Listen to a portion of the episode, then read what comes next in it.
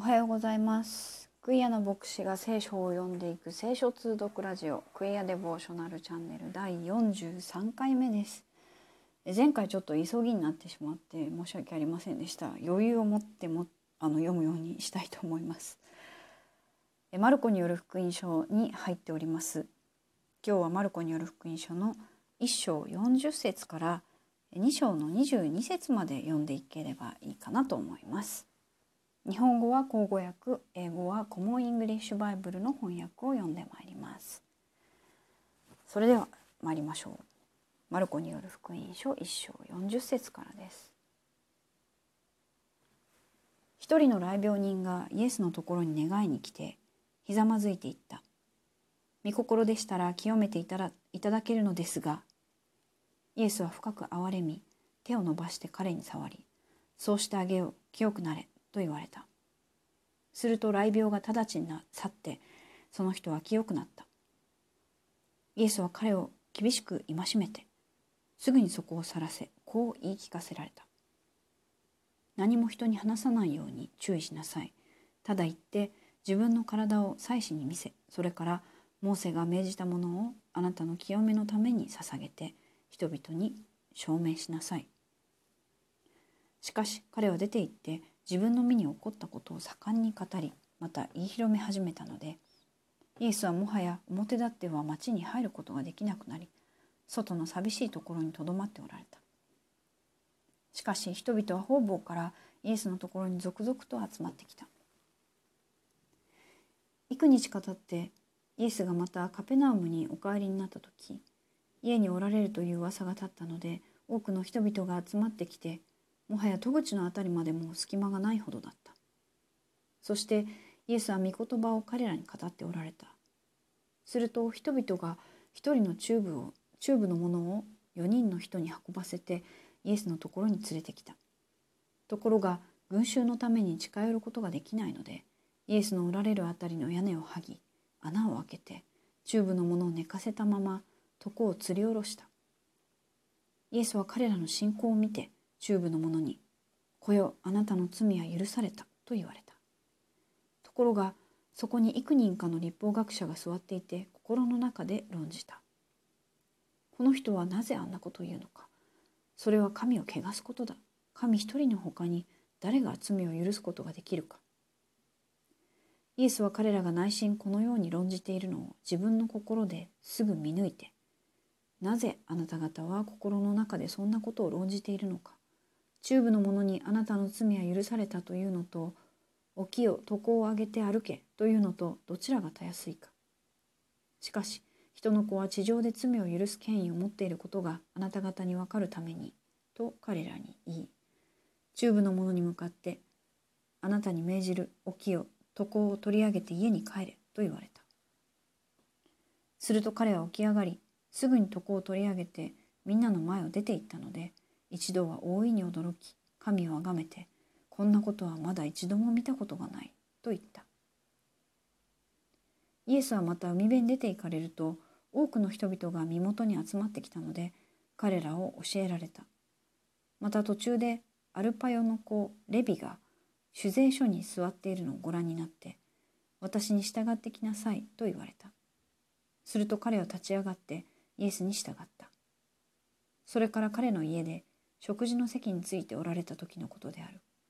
多くの主税人や罪人たちもイエスや弟子たちと共にその席についていた。こんな人たちが大勢いてイエスに従ってきたのである。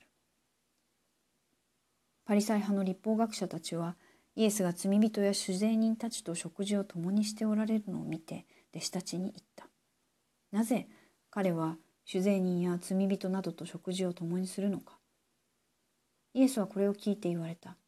丈夫な人には医者はいらない。いるのは病人である。私が来たのは義人を招くためではなく、罪人を招くためである。ヨハネの弟子とパリサイ人とは断食をしていた。そこで人々が来てイエスに言った。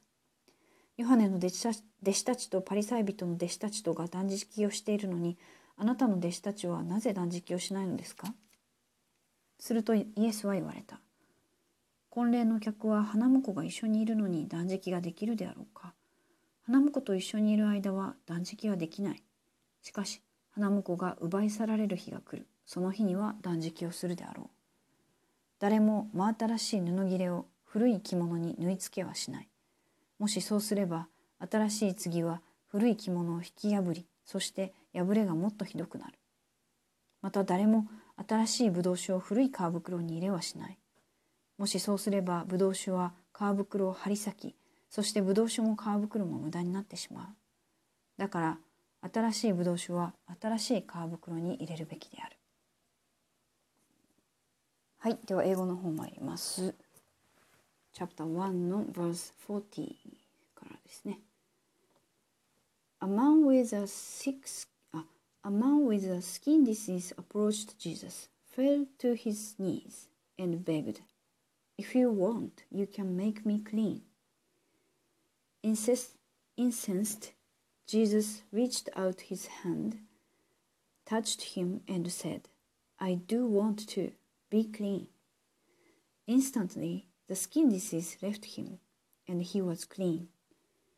Sternly, Jesus sent him away saying, Don't say anything to anyone. Instead, go and show yourself to the priest and offer the sacrifice for your cleansing that Moses commanded. This will be a testimony to them. Instead, he went out and started talking freely and spreading the news so that Jesus wasn't able to enter a town openly he remained outside in deserted places, but people came to him from everywhere. After a few days, Jesus went back to Capernaum, and people heard that he was at home. So many gathered that there was no longer space, not even near the door. Jesus was speaking the word to them. Some people arrived and four of them were bringing to him a man who was paralyzed. They couldn't carry him through the crowd, so that tore off part of the roof above where Jesus was. When they had made an opening, they lowered the mat on which the paralyzed man was lying. When Jesus saw their faith, he said to the paralytic, paralytic child, your sins are forgiven. Some legal experts were sitting there, muttering among themselves. Why does he speak this way? He's insulting God. Only the one God can forgive sins. Jesus immediately recognized what they were discussing, and he said to them, Why do you fill your minds with these questions? Which is easier, to say to a paralyzed person, Your sins are forgiven, or to say, Get up, take up your bed, and walk. But so you will know that the human one has authority on the earth to forgive sins. He said to the man who was paralyzed, Get up, take your mat, and go home. Jesus raised him up and right away he picked up his mat and walked out in front of everybody. They were all amazed and praised God, saying, We've never seen anything like this. Jesus went out beside the lake again. The whole crowd came to him, and he began to teach them. As he continued along, he saw Rabbi Alphaeus, Alph, uh, Alphaeus son sitting at a kiosk for collecting taxes. Jesus said to him, Jesus said to him, Follow me. Levi got up and followed him. Jesus sat down to eat at Levi's house. Many tax collectors and sinners were eating with Jesus and his disciples. Indeed, many of them had become his followers. When some of the legal experts from among the Pharisees saw that he was eating with sinners and tax collectors, they asked his disciples, Why is he eating with sinners and tax collectors?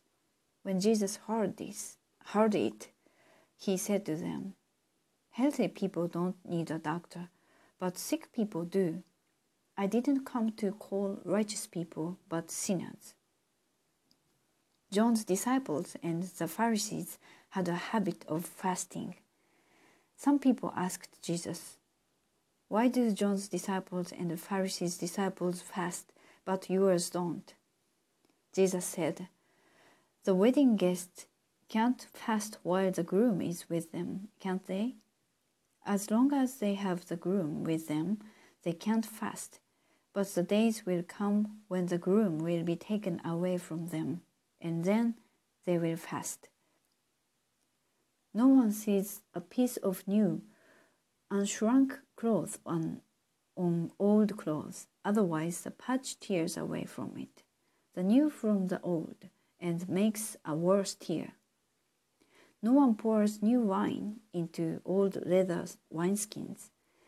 Otherwise, the wine would burst the wineskins, and the wine would be lost, and the wineskins destroyed. But new wine is for new wineskins.